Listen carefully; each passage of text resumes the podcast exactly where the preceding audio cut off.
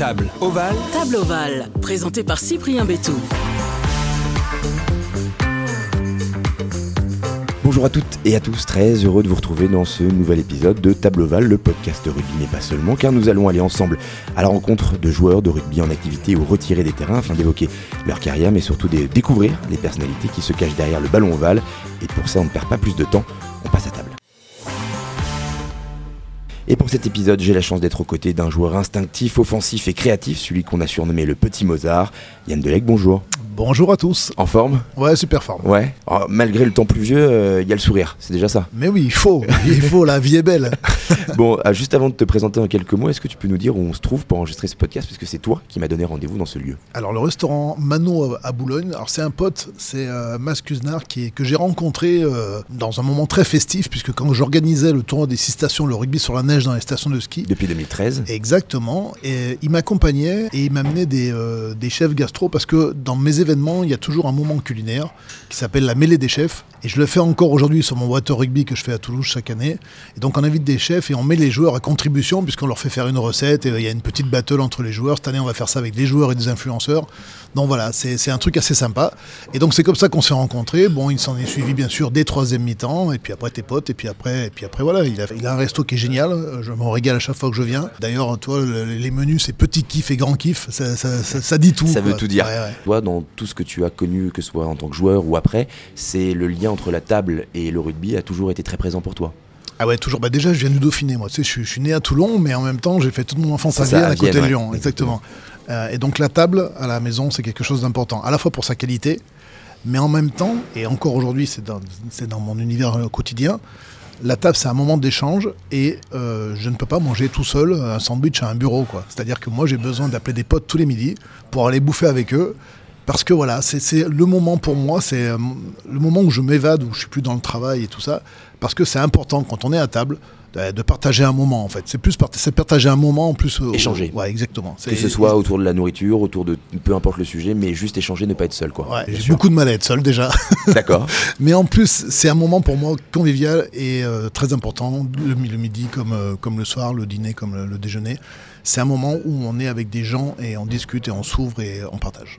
Bon, Yann Delahaye, tu es né le 5 avril 1973 à Toulon, tu l'as dit, mais c'est à Vienne, en effet, aux côtés de ton père, que tu débutes le rugby avant de revenir en 1988 à Toulon pour parfaire ta formation et surtout y débuter en professionnel à l'âge de 18 ans. Tu y remporteras un titre de champion de France en 1992 avant de partir au Stade Toulousain où ton armoire à trophées grandira avec deux autres boucliers de Brennus en 1999 et 2001, mais aussi une Coupe d'Europe en 2003. Tu fais un court passage par Castres avant de terminer ta carrière à Toulon en 2007. Tu as connu également 20 sélections avec le 15 de France et une participation à la Coupe du Monde de 1995. Depuis ton retrait des terrains, tu es consultant à la télévision. On a pu te voir sur M6 lors de la dernière Coupe du Monde. Tu es également dans la bande du Super Moscato Show sur RMC. Et depuis le début du tournoi, tu es sur France Télévisions pour commenter un des trois matchs du week-end. Euh, en plus de ça, tu l'as dit, tu as monté euh, le tournoi des six stations en 2013. Tu as monté un water rugby à Toulouse. Tu es hyper actif déjà. Je suis entrepreneur. j'aime faire des choses.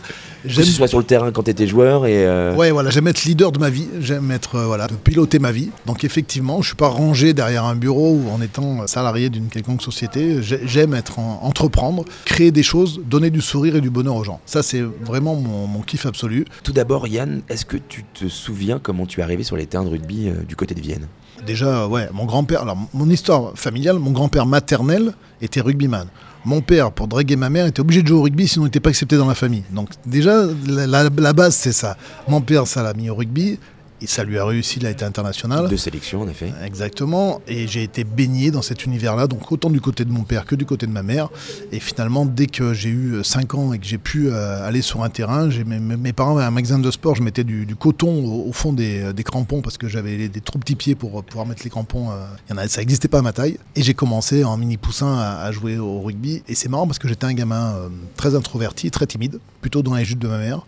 Et quand j'arrivais sur un terrain de rugby, dès 5-6 ans, tu te métamorphosais. J'étais chez moi. Ah oui. C'était ma maison, c'était mon univers. Et je devenais leader et je devenais, euh, voilà, je, mettais le ballon sous le bras et j'étais le chef des copains. Et voilà. Ah, c'est un sport qui m'a passionné, enfin, qui m'a fait grandir, qui m'a fait devenir un homme et qui, qui m'a toujours accompagné, encore aujourd'hui. Et c'est quoi ces souvenirs justement d'enfant? Est-ce que est-ce que tu as des souvenirs avec tes copains de Vienne, des tournois, des, des rencontres, des goûters? Est-ce que tu les vois encore, ces, ces, ces copains de l'époque ou ah, c'est plus Très rarement. Ça compliqué compliqué de garder contact, forcément? Ouais, je, quand, je repars à Vienne euh, de temps en temps voir la famille, parce que j'ai encore pas mal de famille là-bas, j'ai ma grand-mère, mes oncles et tantes et mes cousins cousines, ça m'arrive de, les revoir. Euh, mais c'est vrai qu'avec le temps, on, se perd un petit peu de vue. Mais toi, je garde en, mémoire effectivement ces, tournois, tous les entraînements, toutes les petites conneries qui vont avec le rugby quand t'es gamin, quoi. C'est ça qui est, génial, tout le jeu. Et puis euh, les tournois où on affrontait des, équipes. Et toi, par exemple, un Stéphane Glas qui a, fait carrière après, depuis tout petit, depuis l'âge de 5 ans, on s'affrontait, lui à Bourgoin, moi à Vienne et c'était sympa. Et quand on se retrouve, on a toujours ce, truc-là. Quoi. Et tu gagnais plus ou c'est lui qui gagnait plus? Oh,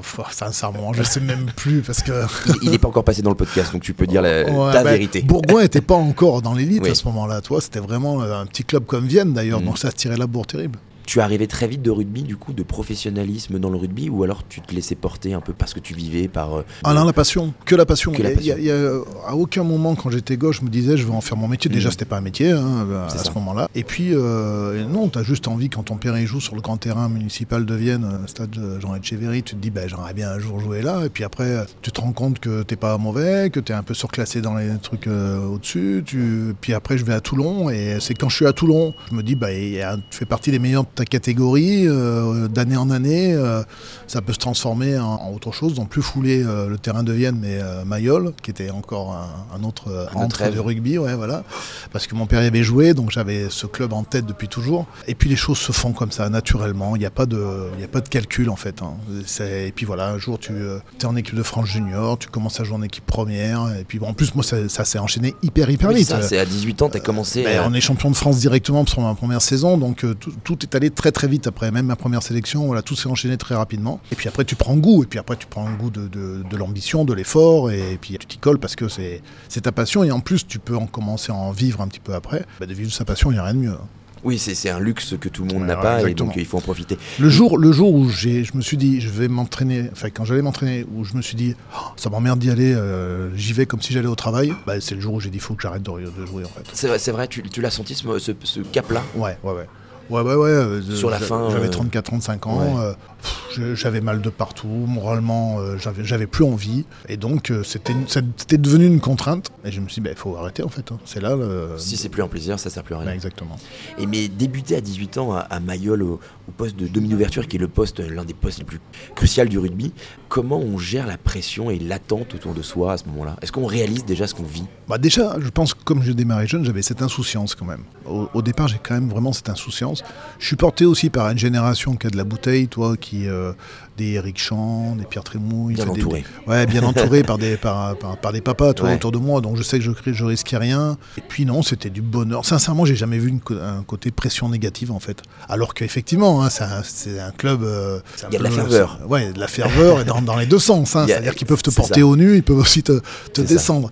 Mais je sais pas. C'était peut-être une autre époque aussi parce que sur le terrain, il n'y avait que des Toulonnais. Donc, euh, quelque part, peut-être qu'ils étaient euh, un peu différents, moins durs qu'aujourd'hui, peut-être les supporters, parce que parce qu'on était des enfants du pays quand même. Comme ils sont assez cool aussi avec Pierre Mignoni, il n'y a pas de résultat trop, mais pour autant, euh, c'est l'enfant du pays, donc on tape pas trop dessus. quoi.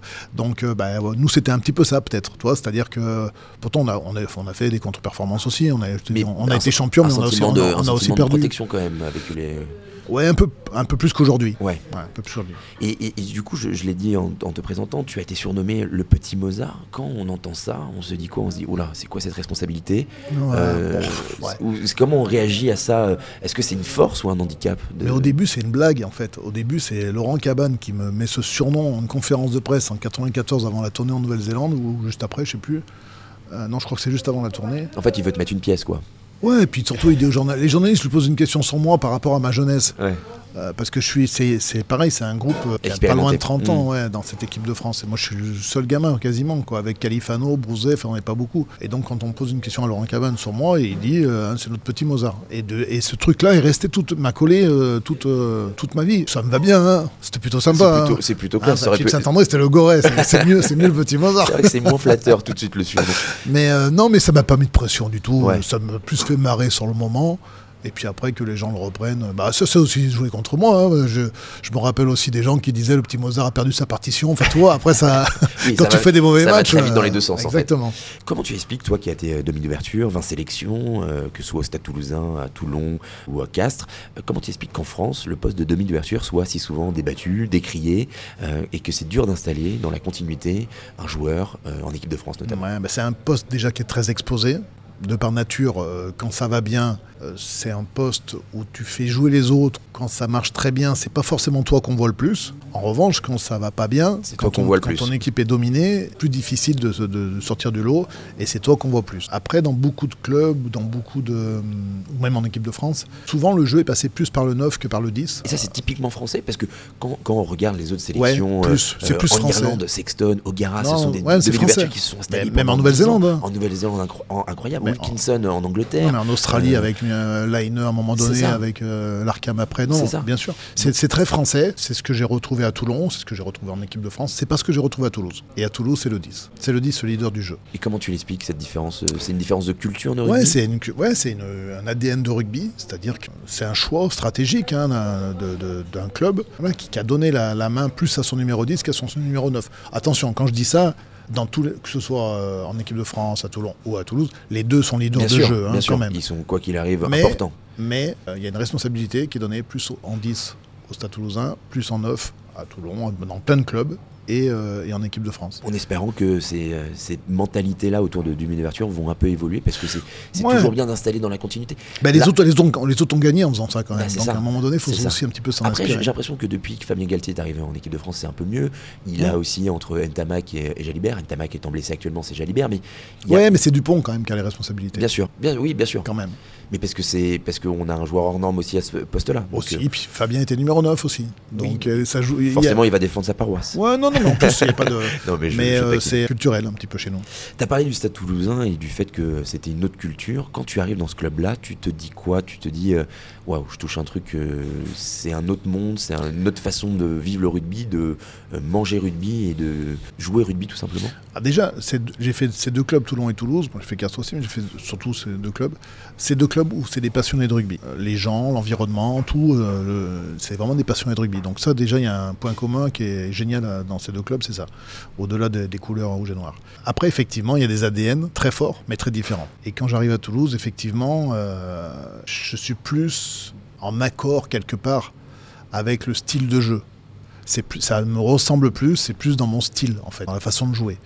Donc effectivement, en termes de plaisir, je m'y retrouve beaucoup plus euh, qu'à Toulon.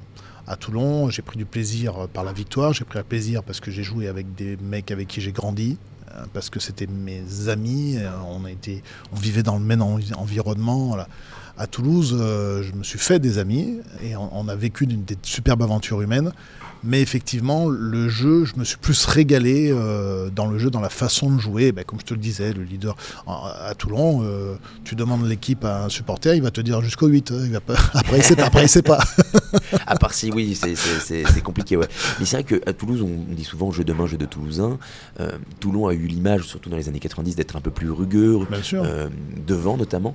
C'est ça qui t'a éclaté quand tu es arrivé à Toulouse. Tu te dis, ça y est, je... en, fait, en fait, le terrain, c'est juste, juste des copains et un ballon et on s'amuse et on fait, on tente un peu ce qui nous passe par la tête, quoi. Ouais, mais c'est pas, c'est pas que ça, c'est structuré quand même. Hein, bien voilà. sûr, c'est construit. C'est structuré et il y a une liberté dans le cadre. Il y a une, exactement, il y a une liberté de jeu et il y a une responsabilisation de, des joueurs. Et j'ai aimé ça et ouais, il y a une carte blanche en disant, euh, on s'en fout d'où on se situe sur le terrain, on regarde les situations et on joue les situations comme elles doivent être jouées.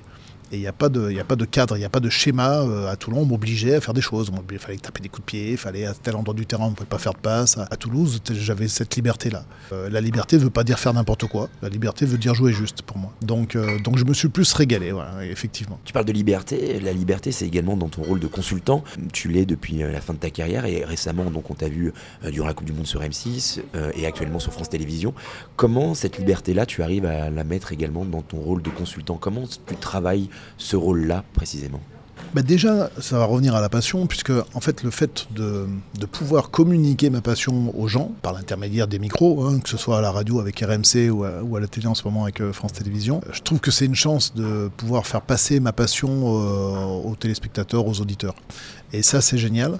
Euh, après, je m'adapte aussi euh, aux médias avec lesquels je travaille. Euh, effectivement, le ton d'RMC sera complètement différent du, ton de, France Télévisions. Surtout dans la bande du Moscato Show. Ouais, aussi, voilà, bien sûr.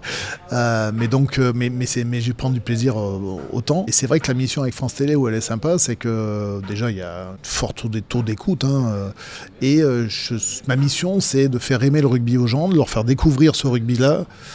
donc, avoir des mots simples et en même temps être un petit peu aussi euh, technique, tactique, parce qu'il y a des initiés qui regardent et il faut aussi leur expliquer les choses. Et donc euh, voilà, je suis euh, le tuteur, le, le, mec qui vient accompagner le journaliste pour essayer de faire comprendre des subtilités euh, mais sans être trop trop technique non plus. Est-ce que tu ressens une responsabilité? Parce que euh, durant la dernière Coupe du Monde, on a vu sur les réseaux sociaux des gens qui ne connaissaient pas forcément le rugby. Il y a eu des vagues de haine euh, envers les joueurs, envers les arbitres.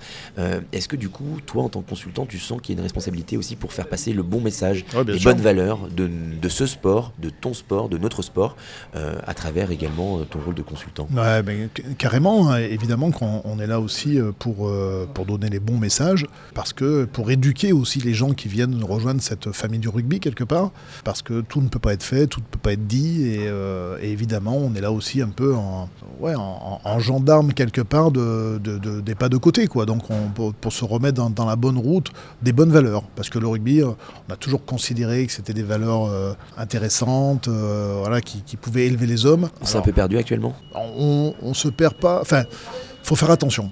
Bah, faut, faut, faire, être vigilant. Faut, faire ouais, faut être vigilant. Toi, il y a encore là, là j'ai lu qu'il y avait un arbitre qui s'était un arbitre amateur en, en, régional 2 dans le sud, à côté qui, de Toulon justement, qui s'est fait, euh, qui s'est fait, euh, qui a pris un coup de poing par derrière, un coup de poing par derrière, a eu un KO par un joueur qui, à qui venait de mettre un carton rouge. Exactement. J'ai lu un peu les interviews, c'est bien parce que le l'arbitre, le, gamin, il a quand même 19 ans, mhm. et pour autant, il a toujours la passion et il va continuer d'arbitrer. Et tant mieux. Et, le joueur qui l'a frappé a été licencié de son club, licencié de son club, euh, la plainte envers lui et il regrette beaucoup pour autant, mais bon, euh, on peut, peut pas laisser passer ça. C'est inacceptable et intolérable. Et, ça, il faut, il faut être vigilant là-dessus. Voilà, mais de, ne pas le dire et de fermer les yeux et de dire euh, c'est qu'un cas isolé, c'est une erreur. Donc c'est pour ça que ben, ça fait un peu la une des, des médias. Et tant mieux. Et tant mieux pour euh, remettre le curseur dans l'axe.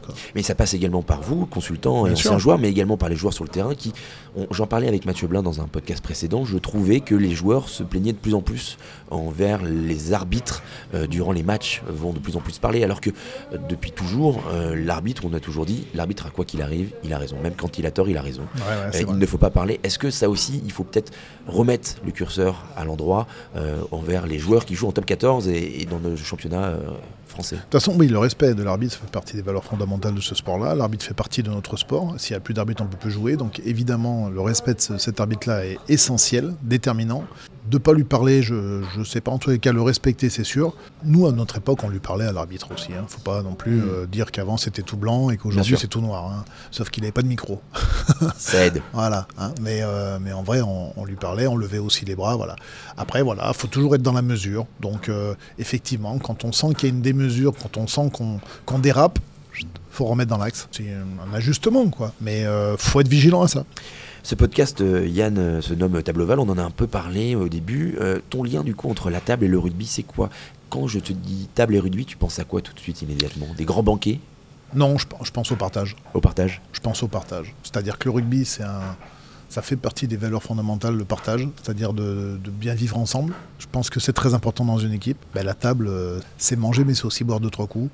Et quelque part, c'est se retrouver. Et donc, euh, c'est d'abord le partage, la table, à mon avis. Avec des amis, tenir des, discours de, vieux combattants, tu te rappelles de ce match-là Ouais, de par exemple, bah, ça on fait tout le temps. T'as croqué la feuille encore à ce moment-là, ça c'est des choses qui existent encore aujourd'hui mais Avec des amis avec qui j'ai joué, euh, mais aussi avec des supporters, mais aussi avec, avec, euh, avec tout le monde, puis même, en, même, hors cadre du rugby, en fait. Hein. C'est ce moment de partage, d'apprendre de l'autre, et la table, c'est ça, quoi. Ouais. Qu'est-ce que tu changerais dans ta carrière si tu pouvais changer quelque chose? Mes blessures. Ah, je m'enlèverais un paquet de blessures. Hein. parce que ça a vraiment été un frein euh, à mon plaisir. Ouais, ouais, j'ai eu, eu, beaucoup de grosses blessures qui m'ont tenu éloigné sur des échéances importantes. Qui t'ont privé de moments importants de ta carrière. Et ça, si je devais effacer un truc, bah, ce serait ça. Après tout le reste, non. Défaite ou défaite, peu non, importe. Bah après, non, mais après, c'est ça, euh, des défaites. Il y, a des défaites qui marquent, évidemment. Euh, mais après, c'est la vie du sport, ça. Et euh, on peut pas toujours gagner. Et malheureusement, c'est comme ça. C'est la loi de l'incertitude, le rebond, le truc. Et tant mieux. Si tu gagnes tout tout le temps, ça doit être emmerdant.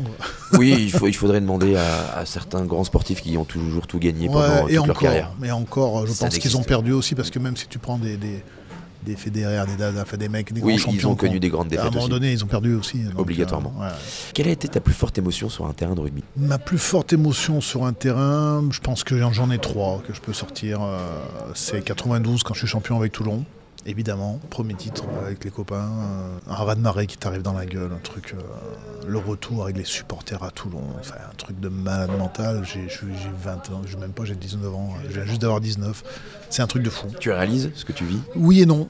Alors on fait que me dire, euh, mais attends, alors donc je me dis, profite, prends, prends, prends, prends, prends, parce que et puis en même temps, tu as 19 ans, c'est ta première saison, tu te dis, mais peut-être que l'année prochaine, ça va arriver encore, toi. Sauf que bon, après, j'ai attendu.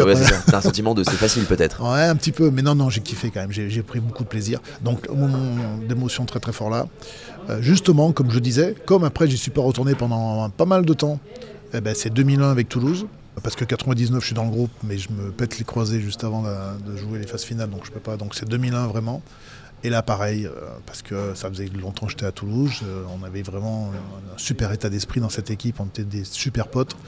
Puis il y avait des jeunes qui ah bah, montaient, il y avait Michala, Clément Poitrenaud, c'était leur première saison. Et puis je me revoyais de 92. Ils, avaient ton âge quand toi tu gagnes en 92. C'est ça, et en, mais, mais, moi j'avais pas le même rôle. J'avais le rôle du papa qui venait, qui devait les mettre euh, dans, dans, un confort justement. Ce côté passation du coup. Exactement. Donc il y avait ça. Et puis non, mais le plaisir de gagner un titre. Tu sais, un titre c'est déjà depuis tout petit, euh, c'est ce que tu vois à la télé, donc c'est ton ambition première. Et puis voilà, les émotions, parce que c'est un club entier, c'est des partenaires, mais c'est aussi tout un club qui est avec toi, c'est toute une ville, un département. Donc c'est toutes ces émotions-là. Quand tu reviens, toi, les moments forts, c'est quand tu es sur le terrain que tu gagnes, mais c'est aussi quand tu reviens dans ta ville. Et euh, donc voilà, ça c'est euh, une deuxième. Donc je ne sais pas dans quel ordre le mettre. C'est très bien. Et puis la troisième, c'est ma première sélection en équipe de France parce que parce que ça aussi c'est un aboutissement quand tu portes le maillot bleu, que tu représentes la France. Euh, là aussi, ça te rappelle des moments où tu es avec ton grand-père dans le canapé à regarder les matchs et à te dire, le, le tournoi Roger Coudert. Enfin, il y a tous ces trucs qui te reviennent, quoi, toi. Et puis tout, tout c'est un plaisir plus individuel. Donc c'est toutes les périodes de ta vie. Toi, quand tu mets le coton au fond des chaussures, toi, ça commence là, et bam, et bam, et ça monte. Et donc, euh, il y a ce plaisir-là. En plus, mon papa avait été international, mais euh, une carrière très courte en, équipe de France. Il était là au stade, je croise son regard pendant les hymnes, je le vois en pleurs, enfin... Il se passe quoi, du coup, euh, pendant la Marseillaise dans ta tête, là? Quand tu ben, croises ton père ben Là, il y, a tous ces souvenirs d'enfance qui, remontent. Et puis après, je croise mon père et, et, je vois son émotion et ça me, ça me galvanise. Tu te retiens de, tu te retiens toi aussi ou tu te dis non? Non. Au contraire, ça te donne je de la force. concentré, ça me donne de la force. Et de la fierté. Euh, et, en plus, ça se passe. Alors pourquoi c'est un bon souvenir aussi? Parce que c'est pas que parce que c'est une première. C'est parce que c'est une première et que ça se passe très très bien. C'est-à-dire la France n'avait pas gagné depuis 16 ou 17 ans en Écosse. Je fais un super match, on gagne. Je joue avec des mecs qui sont mes légendes. C'est-à-dire que Philippe Sella, qui est à côté de moi, euh, je regardais à la télé avec mon grand-père 5 ans avant. Hein. donc. Euh, je me retrouve dans un univers là où je me dis mais qu'est-ce que c'est quoi Et donc voilà, ça fait partie, les, trois moments les plus forts sont, sont ceux-ci. On parle souvent du mythe de la troisième mi-temps, euh, tu en as un peu parlé notamment avec le propriétaire de ce restaurant. Euh, est-ce que tu as une anecdote à nous livrer d'une troisième mi-temps mémorable où tu t'es dit mais qu'est-ce qui s'est passé ce soir-là? Une, anecdote avouable. Ouais, alors le, truc, c'est que je, cultive tellement ce plaisir du rugby que les troisième mi-temps, j'en fais encore, moi, même sans jouer les deux premières. ça, c'est beau, ça. Et, ouais, c'est ça qui est bien. Non, mais à travers mes organisations, euh, quand je faisais le, quand j'organisais les événements du rugby à la montagne ou encore aujourd'hui au Water Rugby, mm. c'est l'occasion de, regrouper les copains du rugby, justement, Et contre, contre qui j'ai joué, avec qui j'ai joué, que je connais moins parce que pas de ma génération, mais on partage les mêmes valeurs. Et donc, du coup, on fait aussi des grosses bringues. Et peut-être une des plus grosses bringues que j'ai jamais faites, c'est à l'Aclusa, euh, dans un établissement qui s'appelle Le Bal, lors d'un tournoi de, rugby sur neige, là, où là, on a commencé, en fait, on est arrivé à midi pour faire la soirée, et euh, jusqu'à 4 du mat. Et je me souviens qu'à 19h, le truc était euh, démonté, c'était du grand n'importe quoi. Et je regarde ma montre en me disant, mais il est déjà 4h du matin, c'est passé vite. Et en fait, il était 19h. Et donc la soirée avait à peine commencé que déjà c'était la folie. Quoi. Et, là, tu dis, oh là, ça va être long. Et là, ça va être long. et, donc, et, donc, c'était du plaisir énorme. Et tous les gens qui ont participé à, ces, à ces événements-là peuvent te le dire. Les soirées étaient dingues. Est-ce qu'il y a un conseil qu'on t'a donné qui t'a marqué, une phrase qui t'a suivi tout le long de ta carrière, que ce soit en tant que joueur ou même après en tant qu'homme? Bah, De prendre du plaisir, de profiter. Ouais, profite. Sans cesse, on t'a dit. Euh, mais je l'écoute bien. Hein. J'écoute bien parce que, parce que dans ma vie de tous les jours, aujourd'hui, je profite. Ouais. Et vraiment, je fais les choses qui me plaisent. Ouais, je suis un profiteur de la vie. Ouais. et vraiment, euh, j'avais lu un texte de Daniel Herrero un jour qui, euh, qui parlait de. Illustre entraîneur de, Toulon. De, Toulon, exactement. Et qui parlait de, de cette passion de, comment vivre sa vie, quoi. Et à travers le plaisir. Euh, et je m'y reconnais vachement. Euh, je profite jour après jour de, ma vie parce que parce qu'elle est belle et que je et je me régale. Je fais, en fait, j'ai des activités où, je fais plein de choses variées. Je suis consultant pour des médias, j'ai mes événements, j'ai mon association humanitaire où ça donne du sens aussi beaucoup à, ma vie. Euh, j'ai une famille avec qui je suis très très proche, euh, que j'aime énormément et où je prends du plaisir énorme que ce soit euh, au-dessus de moi mes parents, que ce soit ma, compagne, que ce soit mes enfants. Donc c'est euh, voilà, je, profite de chaque instant et euh, ça, me, ça me va bien. Quelle est la plus grande qualité et le plus grand défaut de Yann Delegue C'est dur, hein ah ouais, c'est super dur ça. La plus grande qualité, ça c'est super dur à répondre à chaque fois. Je dirais que ma qualité c'est d'essayer de rassembler les gens. J'en ai fait mon quotidien parce que ça me ça m'habite ça, ce truc-là, ce sens-là. Mon défaut, c'est que je suis parfois peut-être un peu exigeant avec les gens avec qui je travaille. Ça, peut être un peu chiant des fois peut-être. Je... Bah, je dois en avoir plein, tellement d'autres de défauts. Il faudrait faut demander aux gens qui m'accompagnent en fait. Et ils en trouveraient à l'appel, c'est ça? Ah ouais, je crois. Euh, du coup, on, parle souvent dans ce podcast également, je mets en avant des, sujets, des associations qui tiennent à cœur. Voilà, moi dans l'épisode précédent avec euh, Philippe Guillard, il a parlé d'une association euh, rugby French Flair. Toi, je suis le vice-président. Vice-président. Et donc je fais partie de l'aventure depuis le début, mais pour le coup, ouais, je suis les pieds, les deux pieds dedans, les deux pieds dedans à fond. Je donne beaucoup de mon temps pour cette association-là. J'adore cette association-là. Ça représente justement le rugby pour moi et la vie. C'est-à-dire qu'à un moment donné, le rugby nous a beaucoup donné. Et c'est une façon de rendre au rugby tout ce qu'il nous a donné. Et en fait, je demande aux joueurs qui nous accompagnent d'être euh, d'être actif, d'être joueur, d'être pas de venir et de donner son image ou de faire une photo avec des enfants. De faire de la com dessus. Voilà. Veut qu'ils s'investissent, qu'ils mettent de l'argent, qu'ils donnent de l'argent aux enfants directement. Et par cette association-là, qu'on a aider les plus démunis, les enfants qui sont dans, dans une situation d'extrême pauvreté. Alors on a choisi trois pays parce que ça fait 13 ans que cette association existe, donc presque 14. Euh, donc on a beaucoup évolué au fil du temps, on a appris sur le tas. Au début on a fait beaucoup de pays, maintenant on se concentre sur, euh, sur trois pays alors d'aujourd'hui qui sont Madagascar, Sénégal et Colombie. Et on va avoir entre 6 et 8 associations par pays chaque année en mission humanitaire avec 30 joueurs. Et on va aider ces gamins-là, puisque toute l'année, on crée des dîners où on va chercher de l'argent auprès de donateurs, auprès de mécènes. C'est là où je passe quand même pas mal de temps pour récupérer ce fonds de dotation, pour récupérer cet argent, pour le redistribuer à ces associations locales suivant leurs besoins. Donc ça peut être sur l'éducation, en créant des salles de classe, ça peut être en leur donnant des denrées alimentaires, en leur construisant des cuisines. Euh, c'est le financement aussi du staff de ces associations-là pour qu'au quotidien, ces enfants soient accompagnés. Et c'est aussi la santé, on a créé des dispensaires, on, amène des médicaments, etc. Il y a un médecin qui vient avec nous tout le temps. Et, euh, voilà, et c'est des actions... Euh, bah, qui me touche beaucoup, c'est euh, tu me remets en perspective beaucoup de choses quand, tu passes des moments avec eux. Et ça fait un bien fou parce que tu te, je me suis jamais senti autant utile que quand on est avec eux et quand, je représente l'association. Donc l'association s'appelle, pardon, on n'a même pas cité, c'est Rugby French Flair. Je m'éclate à, vivre avec les copains parce que pareil, c'est encore une aventure humaine, encore une fois, de partage, euh, de valeurs pour des enfants qui n'ont rien.